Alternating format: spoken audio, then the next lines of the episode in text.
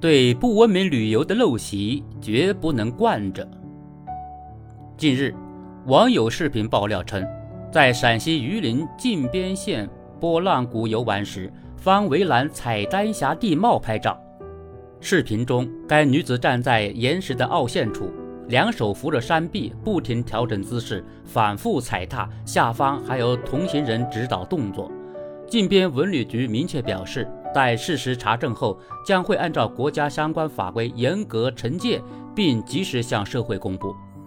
出门看世界，拍摄美景是一种莫大的乐趣，但如果无视围栏，肆意踩踏美景，不仅大煞风景，而且还可能会带来一系列难以估量的负面影响。丹霞地貌是一种以陡崖坡为特征的红层地貌。二零一零年，中国丹霞在第三十四届世界遗产大会上被正式列入世界遗产名录。靖边波浪谷丹霞主要形成于距今九千六百万年前的白垩纪时期。经专家研究考证，其形成时以百万年为地貌单元，是不可再生、不可复制的地质遗迹。遭受人为破坏后，会加速风化和流水侵蚀。且自然恢复周期长，修复难度大。有地质专家表示，游客留下一个脚印需要六十年才能恢复。事实上，类似的不文明旅游行为并非第一次发生。现实中，总有极少数游客不顾禁止翻越的警示牌率性而为。不久前，就有一名游客从张掖七彩虹霞台中部小平台低矮处翻越围栏拍照。被景区保安人员及时发现后劝返。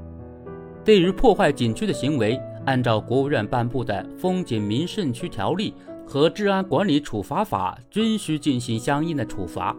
然而，通常情况下，只要别太出格，有关部门一般都以劝阻为主，即便是惩戒，也大多意思一下。几年前，贵州一男子贴断万亿年钟乳石。最后只处以五百元罚款和行政拘留十日，这种相对温和的处理方式，助长了一些游客不以为然的心理，甚至面对工作人员的制止，依然我行我素。对于不文明旅游的陋习，绝不能惯着。两年前，刻画四个字赔偿十二万的案例，依然具有借鉴价值。男子陈某在贵州梵净山景区旅游过程中，使用登山手杖在梵净山金顶摩崖石壁处刻下四个字。法院判决其支付各项修复及赔偿费用共计十二万三千九百五十二元。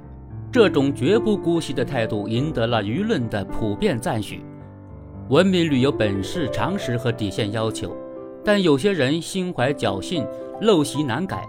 常常好了伤疤忘了疼，此类不文明行为发现一起就要依法惩处一起，唯有切实提高不文明的成本，才能让陋习难改者长长记性。